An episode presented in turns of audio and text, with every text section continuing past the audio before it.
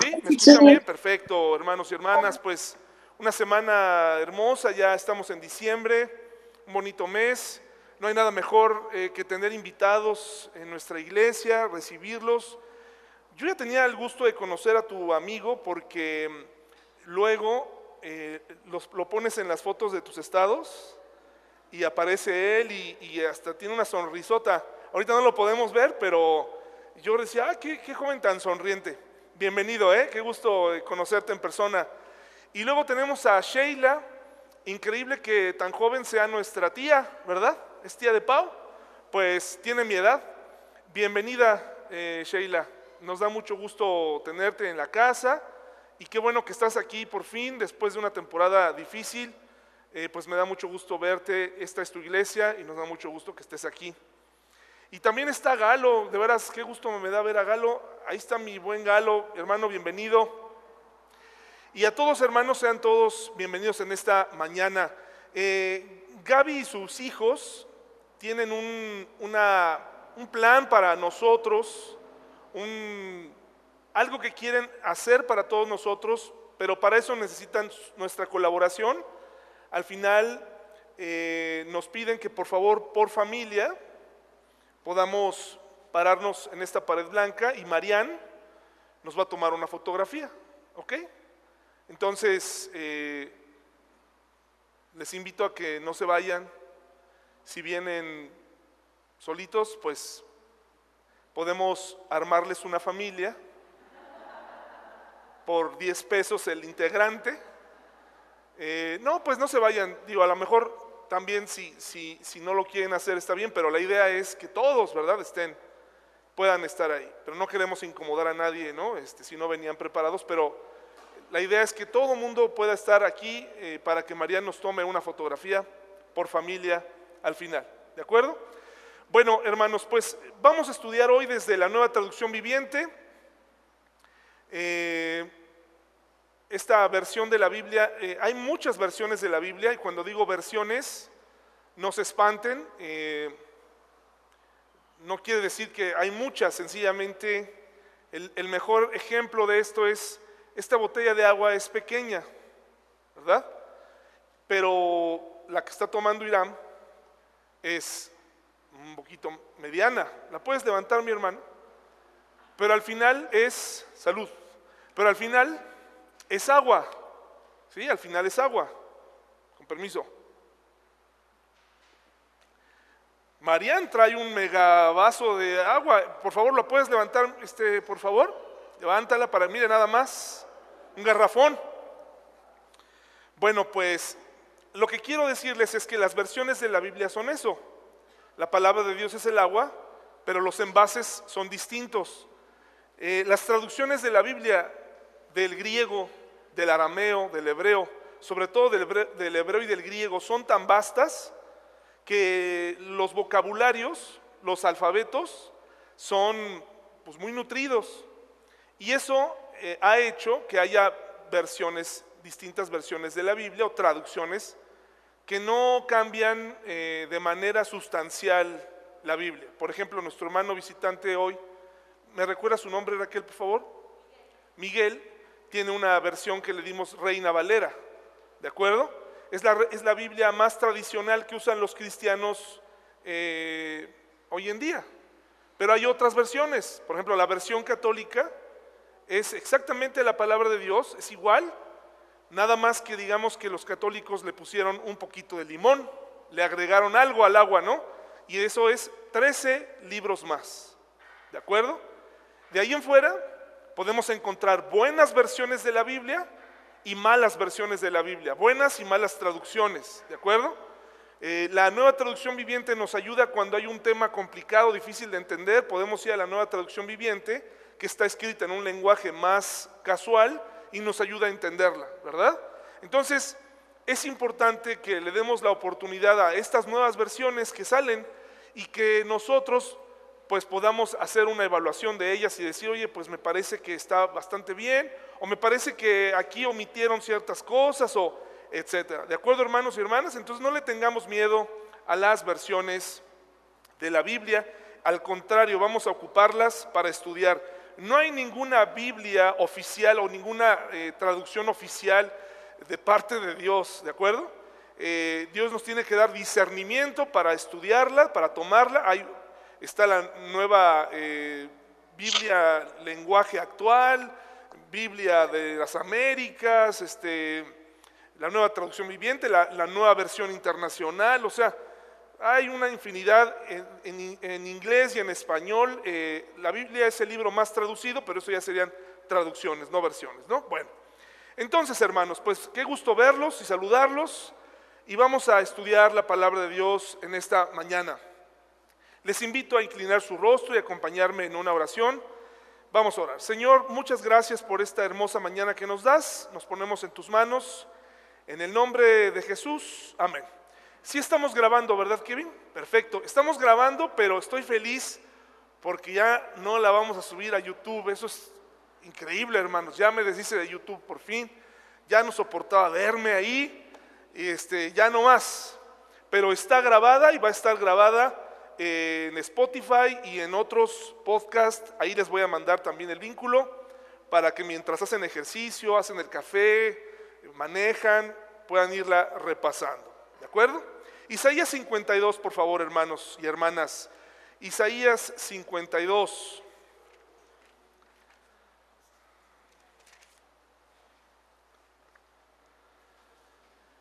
Isaías 52, el libro, uno de los libros, si no es que es el libro profético que contiene la profecía más amplia. Lo más interesante de esto es que Joel, Amós y Abdías escribieron antes que Isaías, pero Isaías está al principio, porque su contenido es más extenso y porque se le llama el quinto evangelista a Isaías. El quinto evangelista se le llama así porque habló eh, en sus más de 60 capítulos, si no me equivoco, eh, de Jesucristo, del Mesías, y está hablando del, en, el, en el Antiguo Testamento. Escrito más o menos unos 750, 800 años antes del nacimiento del Señor Jesucristo, nos da datos precisos de quién y cómo sucederían las cosas en su venida. El libro de Isaías nos da un panorama magnífico, nos hace estremecernos si lo leemos con atención, porque nos habla del redentor, nos habla del, verdadero. Por eso se le llama el quinto evangelista. Eh, es muy interesante. Y en el capítulo 52, a donde les invito a ir en esta mañana, Quisiera comentarles que los profetas, por cierto, Isaías era contemporáneo de Ezequiel, otro escritor, era contemporáneo de Jeremías, era contemporáneo de Daniel. Imagínense, es una misma historia en un tiempo de cautividad. Eh, sabían unos de otros, seguramente oraban unos por otros. Esto es muy impactante porque a veces pensamos que este, probablemente no tienen relación, pero es maravilloso saber que aunque muchos de ellos no se conocían personalmente, escribieron acerca de lo mismo y batallaban y tenían luchas en común. Entonces los profetas tenían o enfrentaban muchos problemas a diario. Los profetas se ganaban muchos enemigos.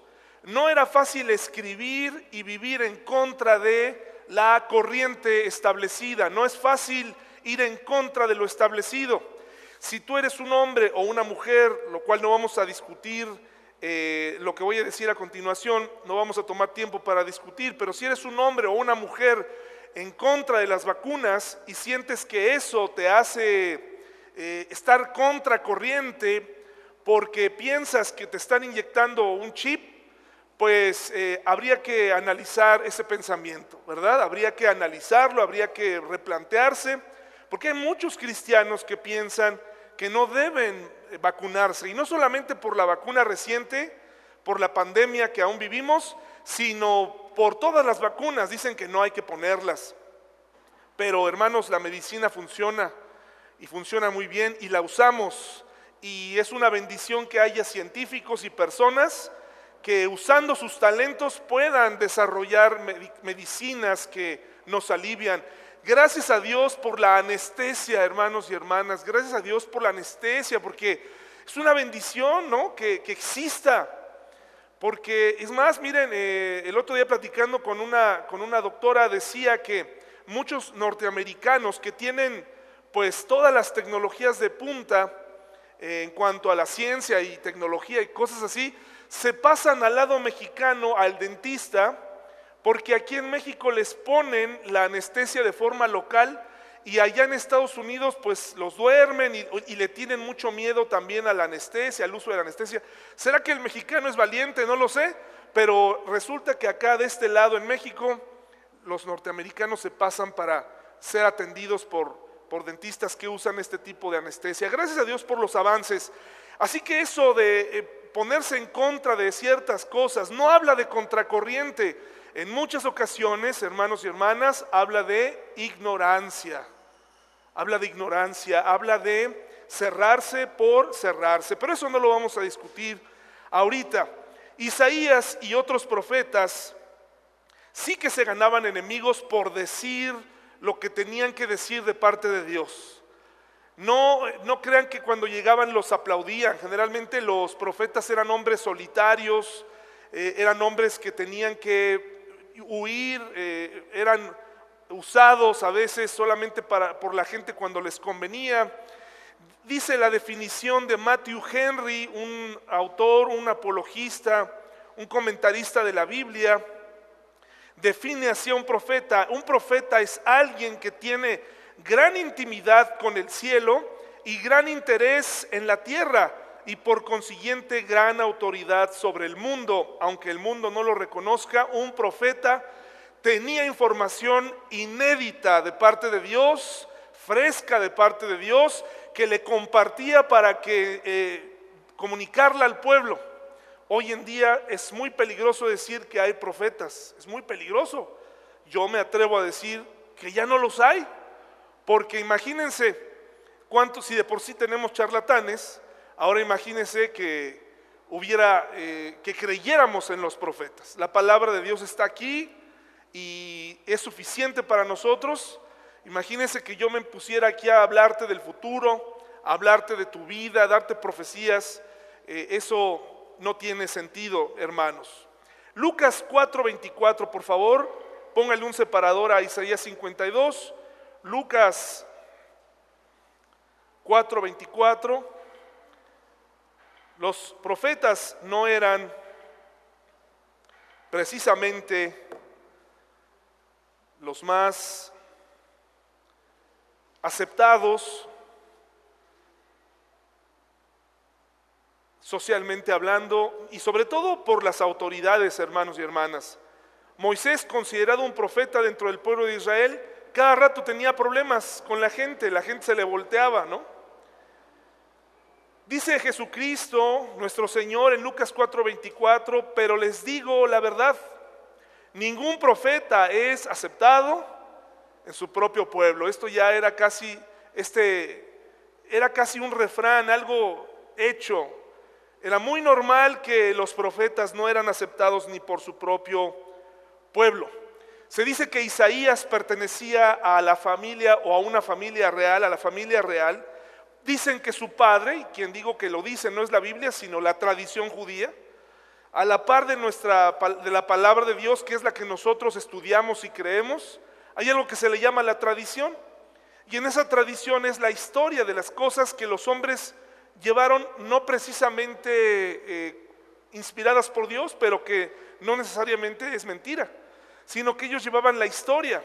Y se dice que Isaías pertenecía a la familia real, porque su padre, dice la tradición judía, era, hermano del rey Usías.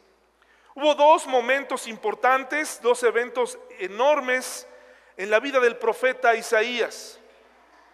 ¿Cuántos momentos importantes has tenido en tu vida que han cambiado el rumbo de, ella?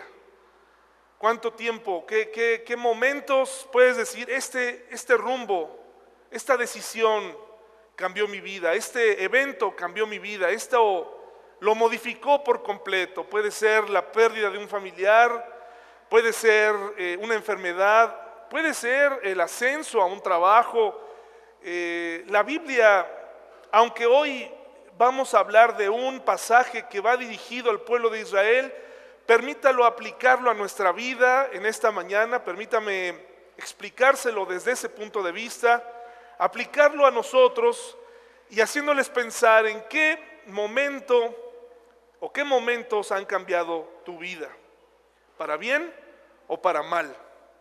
¿Qué momentos han cambiado tu vida?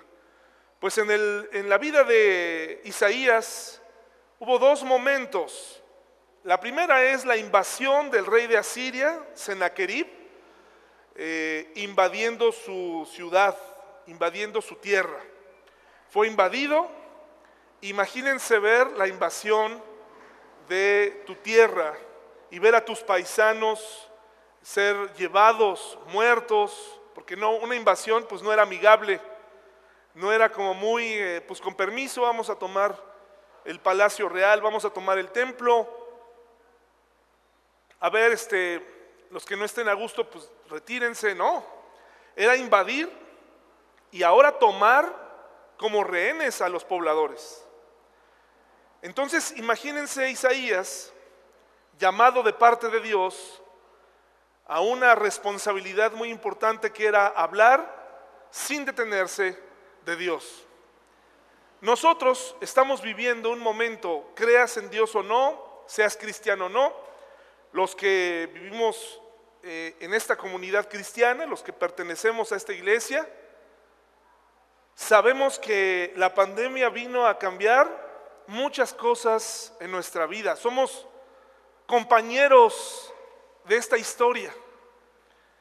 Vimos y seguimos viendo eh, todo lo que se abrió delante de nosotros. Jamás había se había detenido así la economía.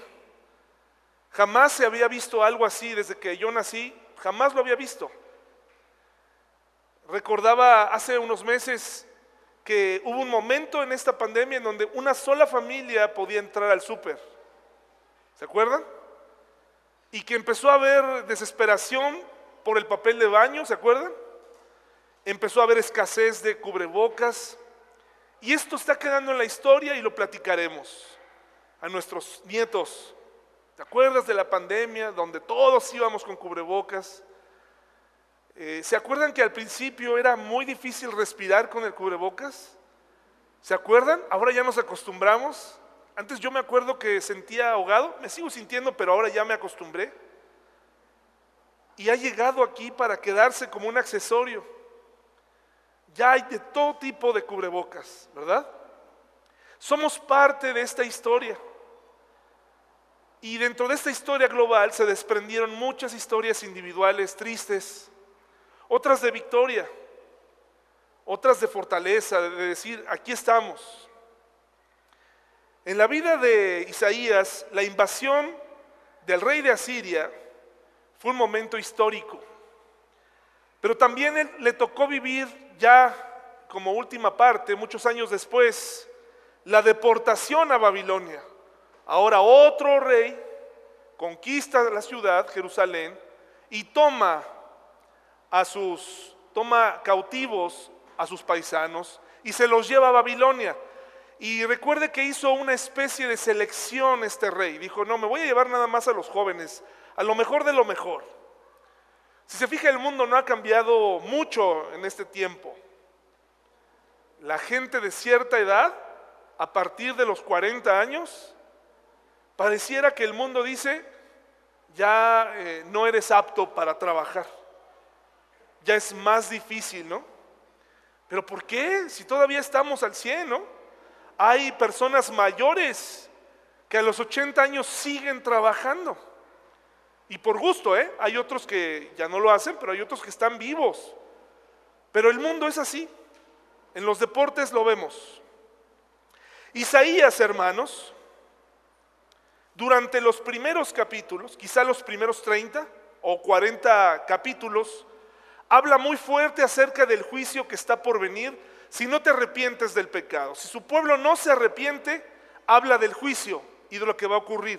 Pero en la segunda parte, que es donde nos vamos a ubicar en estos próximos domingos, está lleno de palabras de consuelo.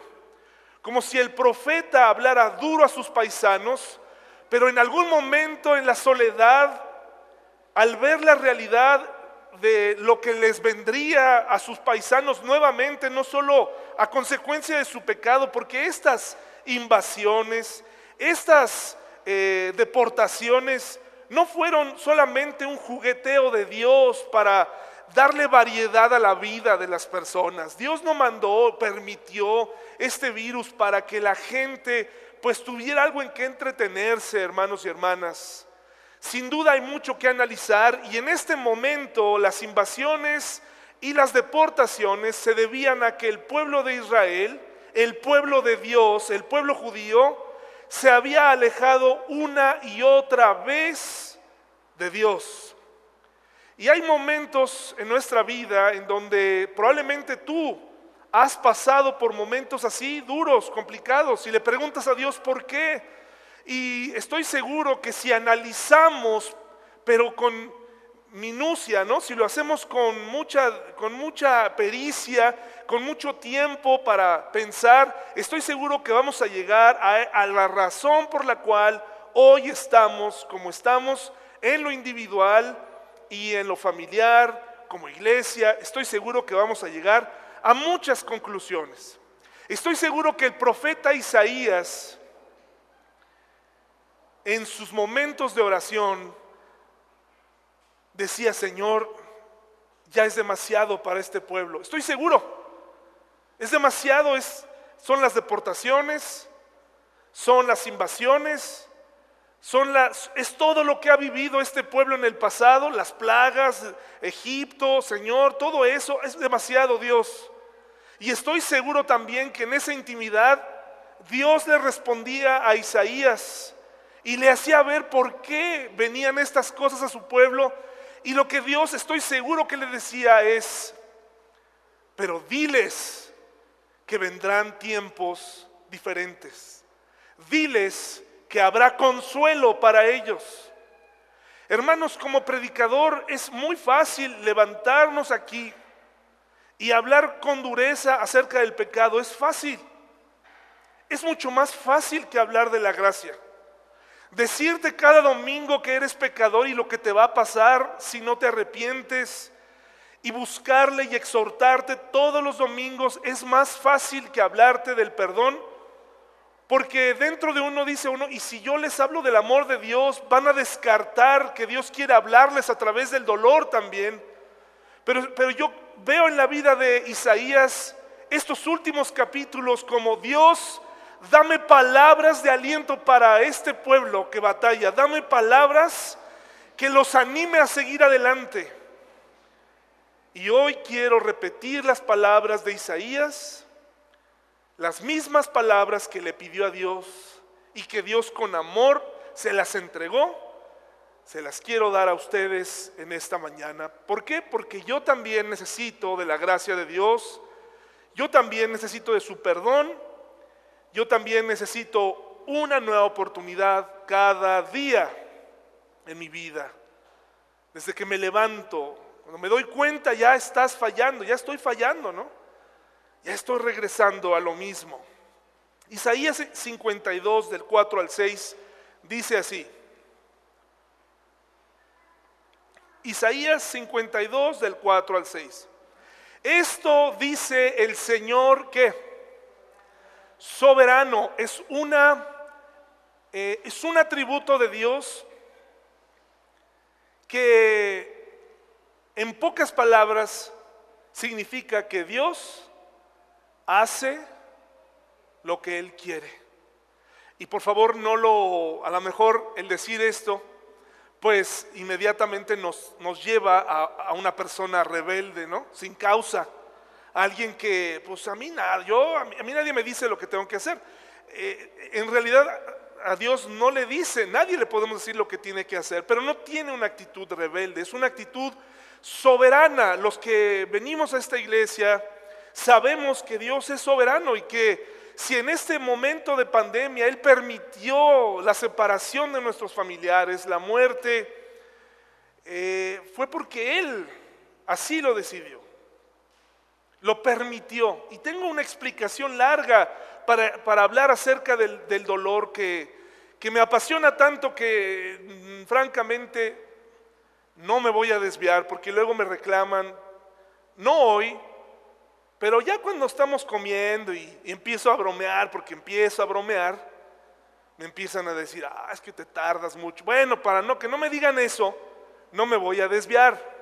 Entonces, esto dice el Señor soberano, el Dios del universo, el Dios que no le podemos decir qué hacer. Hace mucho tiempo mi pueblo decidió vivir en Egipto. Este Dios soberano honró la decisión de su pueblo de vivir ¿dónde? En Egipto, un lugar pagano, al que se fueron acercando en épocas de José, ¿se acuerdan? en aquel tiempo de hambre, el pueblo de Israel tenía que acercarse, pero luego retirarse. ¿Pero qué dijeron? Se acomodaron y se quedaron a vivir en esa tierra. ¿Y qué sucedió con ellos? Desobedecieron a Dios y se convirtieron en esclavos. Dice así, mis hermanos, hace mucho tiempo mi pueblo decidió vivir en Egipto. Ahora es Asiria la que lo oprime. Vean cómo Dios está eh, hablándole a Pablo, perdón, a Isaías, como una, como una persona, ¿no? Con preguntas. y más vale que cuando Dios nos hace preguntas, sepamos la respuesta. Yo em, a veces bromeábamos con, con mi papá, porque mi papá después de las predicaciones nos preguntaba, ¿Qué, dice la Biblia eh, hacer que Dios, que Dios qué? Así. Es una pregunta y nos metía en problemas. Que Dios qué, pues que Dios es bueno. No, no, no, me decía mi papá, no, eso no dijo. Entonces aquí Dios está hablándonos así. Miren lo que dice, ¿qué es esto? Pregunta el Señor. ¿Por qué está esclavizado mi pueblo nuevamente, Isaías? ¿Cómo crees que ocurrió esto? A ver, Tú, Isaías, que me estás pidiendo palabras de aliento, palabras de apoyo para tus paisanos, a ver, ¿por qué crees tú que están como están? Si Dios hiciera esa pregunta cuando oras por tus hijos, cada noche, cada mañana, yo creo que las mamás en todo momento oran por nosotros. Si Dios te hiciera esta pregunta hoy, te dijera, a ver, mamá de David, a ver mamá y papá. Hace mucho tiempo, tu hijo y tu hija decidieron alejarse de mí. Decidieron tomar un camino distinto al que tú les enseñaste. Y ahora se están divorciando. Ahora están en las drogas. ¿Qué es esto? ¿Por qué crees que está pasando esto? Y la pregunta no es únicamente para que el papá eh, pues diga, pues porque mi hijo es rebelde. Es una pregunta que también tiene que ver con el propio padre, ¿no? Y con la propia mamá. Ah, ¿Por qué pasó esto en mi casa? Hay cosas, dice Pablo, ahora sí, que ni siquiera en los gentiles sucedían, en el pueblo que no creía en Dios sucedían, que suceden en nuestras casas. Cosas que son aberrantes.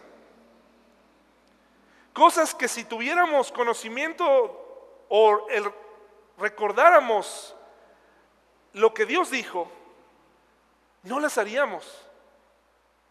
Pero cuando estamos en el problema, no nos hacemos estas preguntas, nada más nos hacemos una pregunta de, ¿y por qué a mí? Pues Dios te dice, y nos dice, me dice a mí, estás donde estás, porque hace mucho tiempo decidiste hacer algo que iba en contra, y no solamente lo hiciste hace mucho tiempo, sino que lo estás haciendo ahora otra vez. Pero les dije que son palabras de consuelo, ¿verdad? ¿Por qué está esclavizado mi pueblo nuevamente? Quienes lo gobiernan gritan de júbilo. Todo el día blasfeman mi nombre. Pero aquí viene la primera palabra de consuelo. Pero yo revelaré mi nombre a mi pueblo y llegaré, llegará a conocer mi poder. Le está diciendo a un pueblo pecador, alejado de Dios, a un pueblo que continuamente hacía lo contrario, le está diciendo yo me voy a hacer presente. Y cuando me haga presente van a saber quién soy yo porque voy a entrar en sus vidas con todo mi poder. Entonces por fin mi pueblo reconocerá que soy yo quien le habla. Nos está hablando de un desencuentro entre creyentes, entre el pueblo de Dios y su Dios. Y puede ser que tú hoy estés atravesando nuevamente o que tengas un desencuentro con Dios.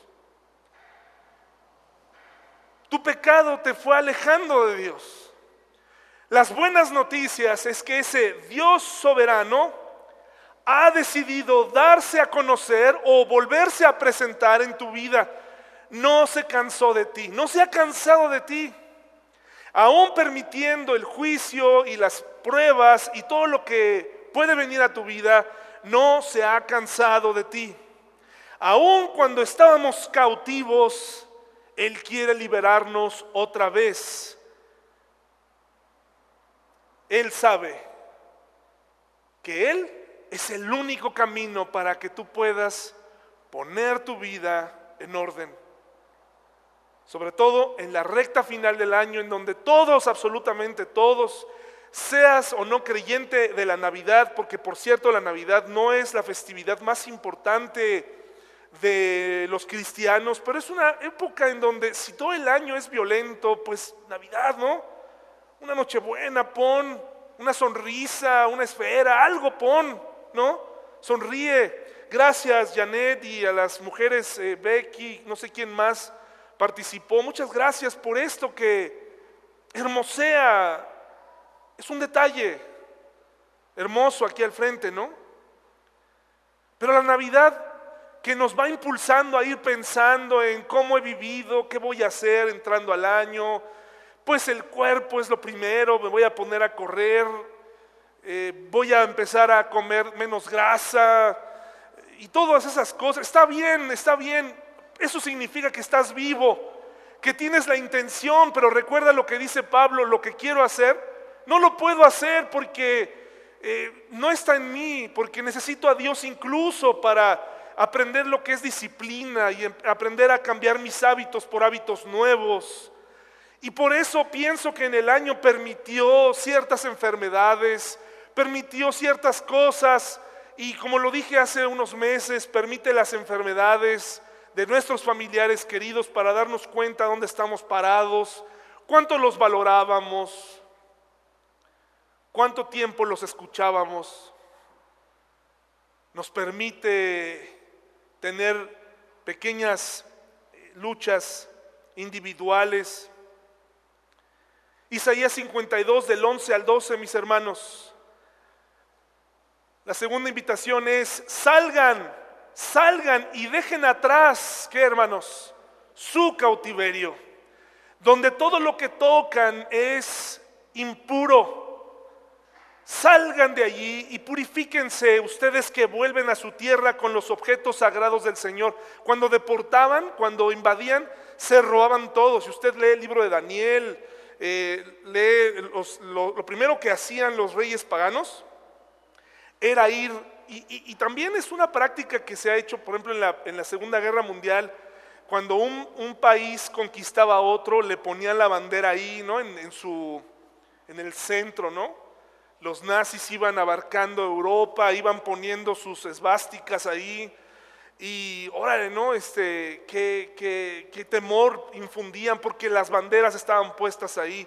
Y aquí la invitación salgan de ahí, tomen lo que, se, tomen lo que les quitaron lo que es sagrado, los panes, el, candelabro, todo lo que se robaron, las copas de oro que pertenecían al templo, tómenlas y regrésenlas y vamos a caminar juntos hacia Jerusalén nuevamente. Vayamos hacia allá, salgan de su cautividad.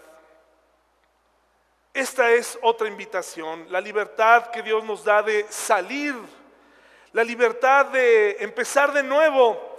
Dice el versículo 12, no saldrán con prisa como quien corre para salvar su vida, pues el Señor irá delante de ustedes, atrás los protegerá el Dios de Israel. Qué versículos tan poderosos para gente cautiva. Dios le dice, salgan de ahí, son libres. Había una falsa, y existe una falsa eh, sensación de libertad en algunos de nosotros cuando nos encontramos en un problema difícil.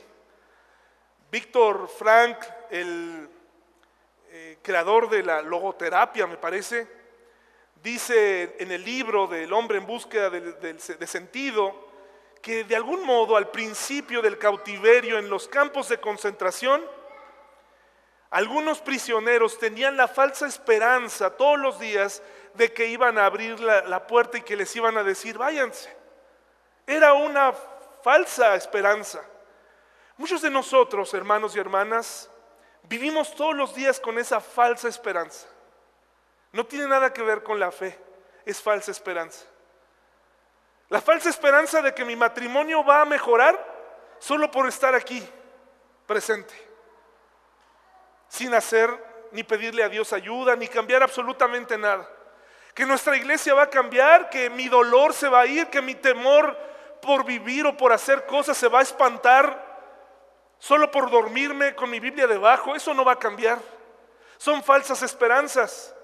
Necesitamos tener una plataforma, la llave de salida de nuestro cautiverio es la fe que tenemos en el único Dios verdadero. Este Dios que nos hace salir de este mundo que está muy sucio, porque es un mundo maravilloso en el que vivimos, pero con un sistema terrible. Es un sistema terrible, opresor. Es un sistema que oprime, que, te pone trampas todos los días. Es un sistema que te hace sentir necesidad todo el tiempo, que te lleva a consumir, que te lleva a gastar, que te hace sentir incómodo si no, si no tienes una necesidad. ¿Qué me está pasando? No necesito nada. A lo mejor estoy omitiendo algo. Es un, es un mundo y es un sistema que te dice que entre más trabajes, entre más ocupado estés, entre más saturado estés, eres más productivo y eso no es verdad. México es uno de los países que más trabaja, jornadas más largas y es de los menos productivos. Porque esas jornadas donde estamos, ya ahora pobres empleados, de veras hermanos, no lo digo de broma, no lo digo de broma, ¿eh?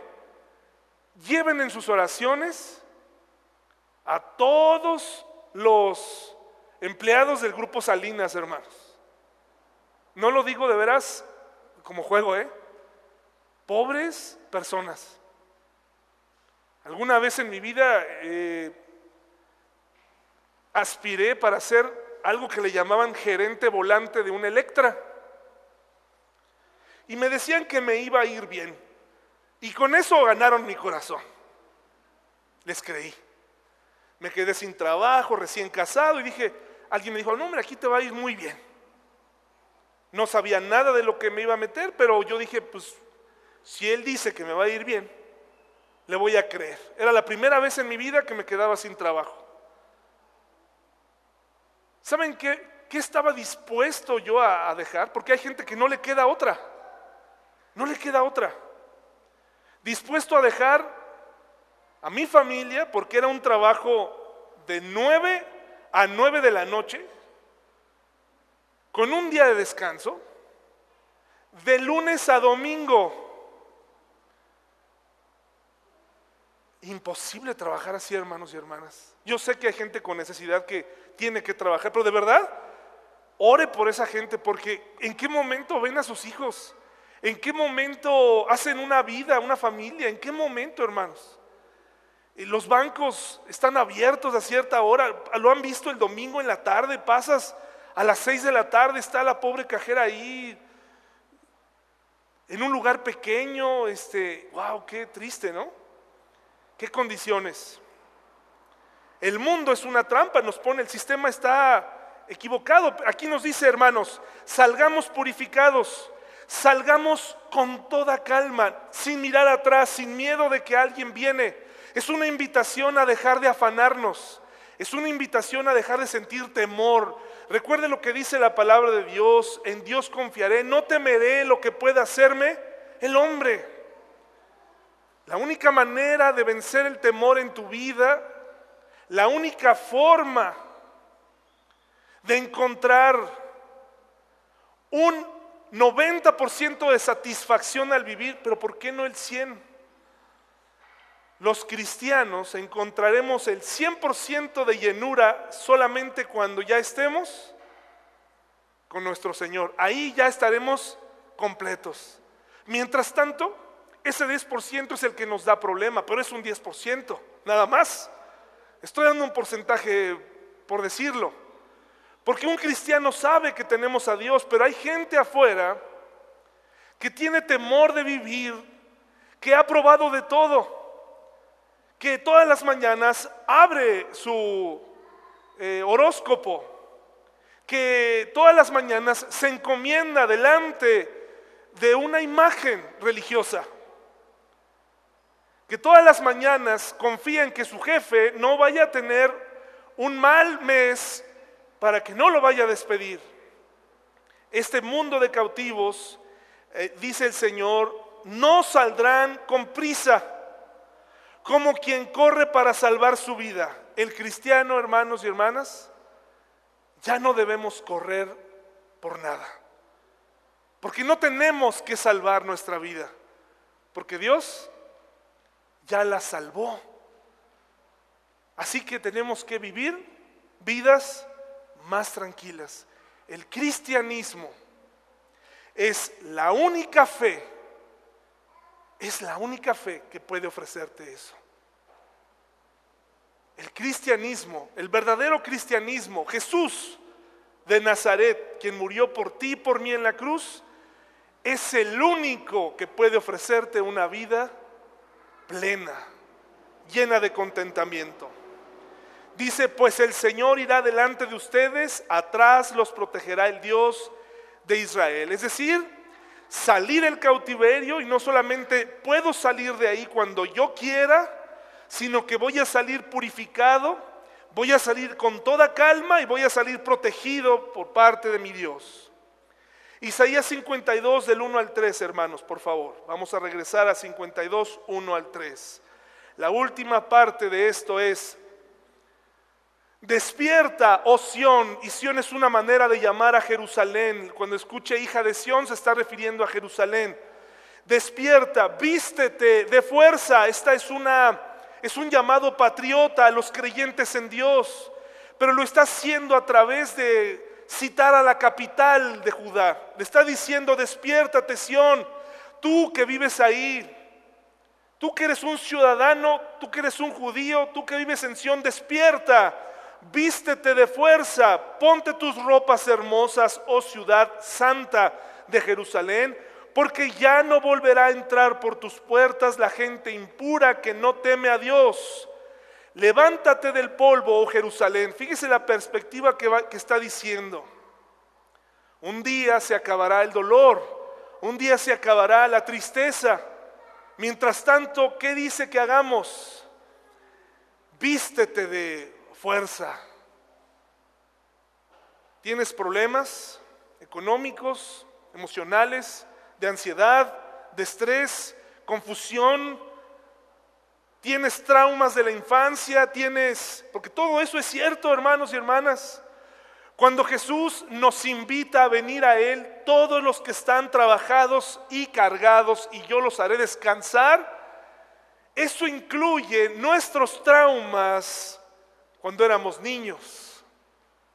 Eso incluye tus fracasos y todas esas cosas que te hacen ser lo que eres hoy y que te hacen estar metido, metida en una burbuja y que no puedes salir y no puedes darte la oportunidad de conocer o de tener una relación con Dios por temor.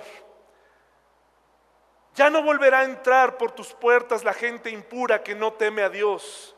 Levántate del polvo, oh Jerusalén, y siéntate en un lugar de honor. Quítate del cuello las cadenas de la esclavitud, es decir, no tienes por qué seguir cargando con las esposas. Y no me refiero a las cónyuges, me refiero a las de metal. Había una costumbre romana que, bueno, a veces los persas y los romanos y los sirios tenían sus métodos de tortura. Así que no sabemos exactamente, voy a investigar la fuente, pero sé que esta tradición era, era, era válida. Cuando alguien asesinaba a otra persona en el, en el régimen romano o persa, no solamente lo humillaban o lo castigaban, sino que cada día desarrollaban nuevas técnicas para que la gente inhibiera ciertos comportamientos. Lo cual, si quieres saber la capacidad perversa de una persona, estudie la Santa Inquisición y observe un poquito. Hay una película que les recomiendo que la vean sin sus hijos, que se llama El Experimento, que han hecho muchas, pero es muy interesante y me parece que fue basada en, o han hecho un experimento más o menos similar. La película probablemente lo exagera un poco, pero en esa película nos habla de un grupo de personas civiles, comunes y corrientes, que son metidas en una prisión. Y se les asigna, a unos son los carceleros y otros son los prisioneros, pero gente común. Y empiezan a salir las personalidades y el hambre de poder, y empieza a haber hasta asesinatos porque la gente común empieza a asumir su poder. Y si no lea el libro del Señor de las Moscas, esta historia de estos niños que caen, su avión cae en una isla, son niños pequeños o de unos ocho para abajo, y esos niños empiezan, empieza a salir de ellos esa naturaleza dominante y terrible. Definitivamente, hermanos, dentro de nosotros vivimos en una época complicada. Dice aquí, mis hermanos, en el 3, Levántate del polvo, oh Jerusalén, y siéntate en un lugar de honor, quítate del cuello las cadenas de esclavitud, oh hija cautiva de Sión. Los persas colgaban en la espalda de una persona, o los romanos le ponían al muerto, a la persona que había muerto, a la que habían matado, y lo dejaban caminar con ella hasta que se les pudriera el cuerpo. Eso es lo que hacía. Cuando el Señor nos dice, levántate, ya no estás cautivo, nos está diciendo, ya no cargues a ese cadáver, tíralo, no cargues con esos hábitos, ya no cargues con esa forma de hablar, ese temor que se está pudriendo en tu espalda, esa inseguridad, ese temor de qué va a pasar, tíralo. Dios quiere libertarte, quiere libertarte. Dice el versículo 3, pues esto dice el Señor. Cuando te vendí al destierro, no recibí pago alguno, es decir, dejé que te fueras, dejé que te conquistaran. Ahora puedo redimirte sin tener que pagar por ti. Hermanos, ¿qué significa esto? Es momento de despertar y ver lo que sucedió. Ya no soy un esclavo y mi salvación no fue pagada con dinero. El dinero es una representación, nada más. El dinero no define a nadie, aunque el sistema te hace pensar que es muy importante. No lo es. No tienes que pedirle perdón al dinero, no tienes que llamar al dinero, no tienes que vestirte de rojo, no tienes que ponerte una maleta y salir con ropa interior a hacer el ridículo en la cuadra para que el destino, el mundo, las fuerzas te traigan eh, viajes y prosperidad. No lo tienes que hacer. No tienes que vestir de amarillo, no tienes que, eso son ideas nada más. No tienes que, y estoy citando algo real, un coach famoso, y es famoso y usted lo va a identificar, para que se dé cuenta lo que están enseñando afuera. El coach de vida de este hombre, el Chicharito Hernández, que parece ser que desde que este futbolista famoso, desde que le dio entrada en su vida, se vino abajo. Hay una frase de él que dice, el dinero es importante, pídele perdón al dinero, haz las paces con el dinero y el dinero va a venir a ti. Aunque sea increíble, él lo dice, el dinero, hermano y hermana, no es importante, tienes que saberlo, no es importante. El día que la iglesia sea rica y que las ofrendas y que en esos ofrenderos esté abultado de dinero, pero que el Señor ya no esté aquí, habremos perdido absolutamente todo. El principio de todos los males es el amor al dinero. Dice el Señor Jesucristo, yo no usé ni un peso, ni un denario, no usé nada por ti, no pagué nada por ti. Y no es porque no lo valgas. No es porque no lo valgas. No pienses un minuto que no lo vales. Él pagó con su sangre en la cruz por ti. Él fue, Él hizo el plan. Él sabe todo de ti. Tal vez hasta ahora pensabas que Google era el único que sabía todo de ti. Google almacena toda la información que tú subes, lo, lo tiene. Si pones tu nombre y tienes Facebook, es probable que salga tu cara. Pero Google no sabe todo lo que viviste en tu pasado, la cautividad, la vida con tus padres, la ausencia de tu madre, el dolor, las pérdidas de trabajo, todas esas cosas, no lo sabe, pero Dios sí. Y esas decisiones te hicieron cautivo, te han llevado a tomar decisión tras mala decisión cada día. Y te ha formado a ser lo que eres y hoy no te queda otra opción más que mantenerte en el personaje de decir, oh, si me quiebro ahora, no me estaré negando a mí mismo. Dios quiere amarte a ti como estás el día de hoy. Pagó por ti en la cruz con su sangre, caminó hacia allá para pagarle a Dios. Y eso es algo que no tiene precio. A eso se refiere. No es que Dios quiera ahorrarse dinero. Dios no necesita tu dinero. Dios no necesita tu dinero. Dios no esta Navidad no necesitas dinero. Yo sé que se siente bien. Pero cuando más me estoy divirtiendo en las compras, más me estoy olvidando de Dios.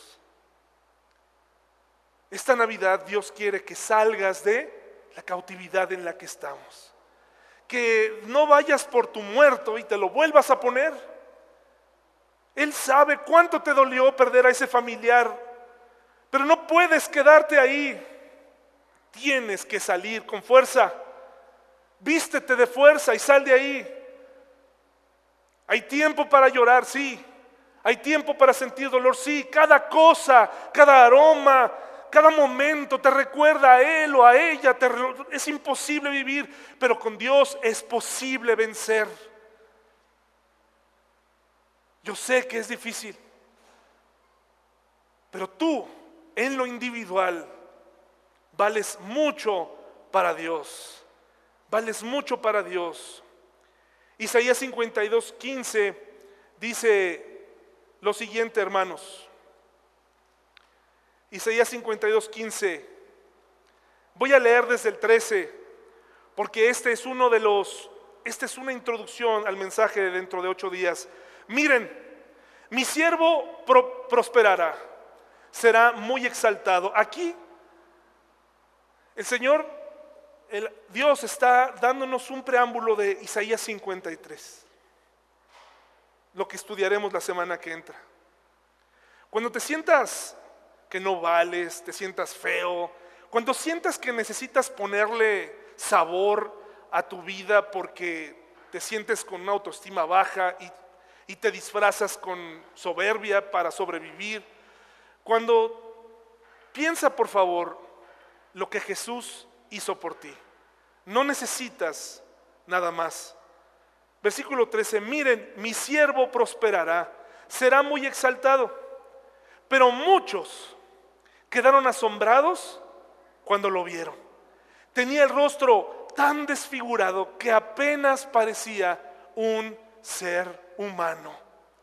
Y por su aspecto no se veía como un hombre. Esta imagen, sin duda, no es una imagen navideña.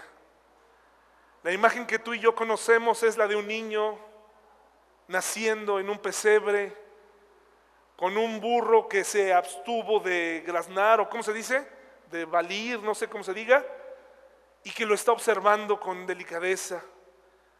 Con una María sentada en un eh, pasto de heno que se secó, hermoso, con una vela prendida, mientras José eh, está aplanando un poco de lodo en un lado.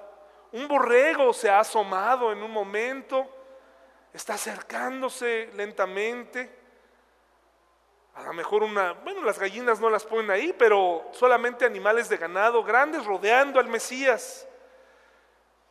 Y los tres reyes magos, que por cierto, niños no eran tres, no se dejen engañar, no eran tres, eran un montón.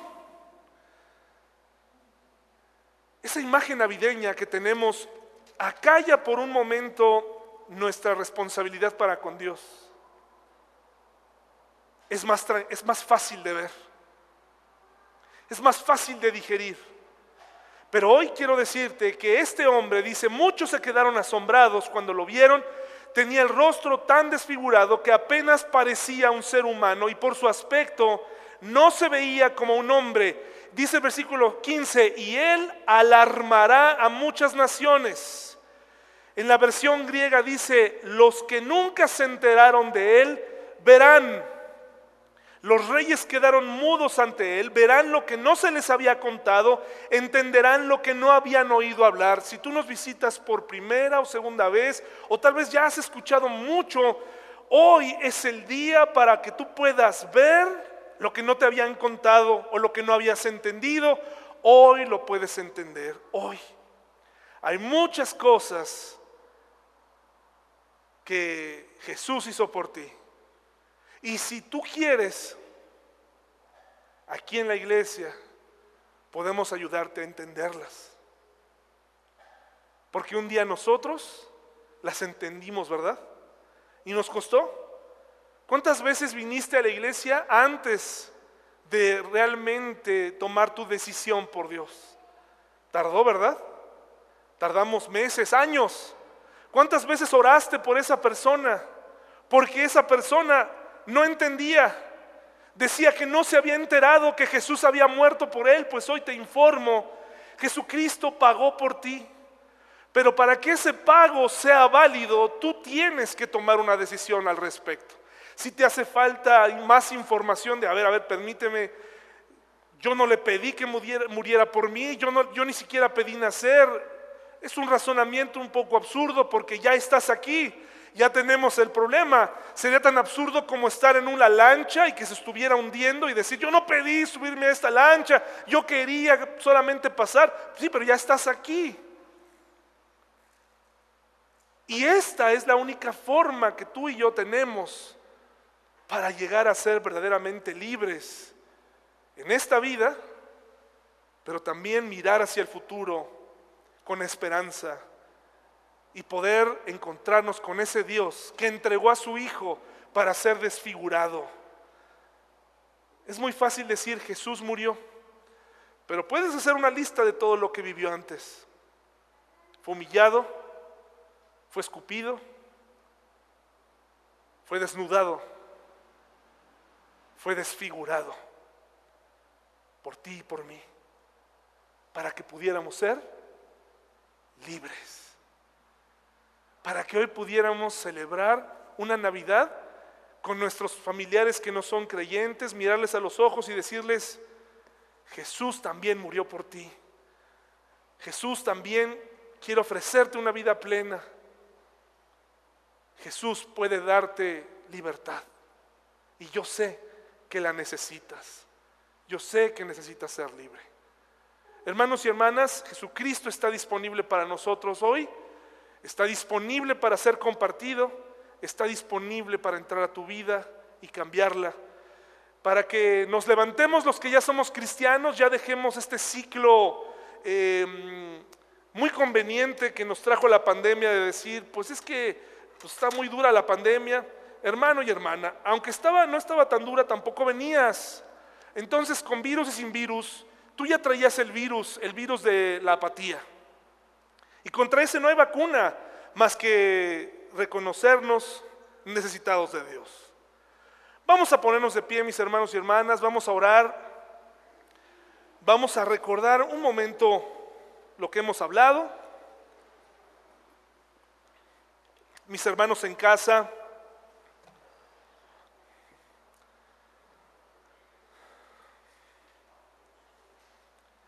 Es momento también de recordar lo que Jesús hizo por nosotros. Allá en casa, ahí donde estás, probablemente no te preparaste para el sermón de hoy en, tu casa. A lo mejor no sé cómo lo hacían ustedes, pero llegó un momento en donde nos relajábamos mucho, ¿no? Y, y andábamos en pijama o andábamos así informales mientras nos conectábamos a Zoom. Y al principio era, era válido, ¿no? Pero creo que ahora, hermano y hermana que nos miras desde tu casa en Zoom, a ver Sandy, por favor, hermano y hermana,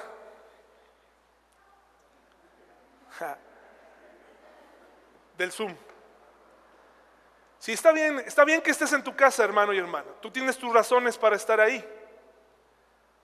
Pero es importante que si no vas a venir, al menos te prepares en casa. No que te pongas una, una vestimenta eh, de lujo, pero sí que te des un lugar, un tiempo para escuchar el, el sermón, la palabra de Dios, porque es importante que nuestros hijos alrededor vean que es importante cuando se habla la palabra de Dios.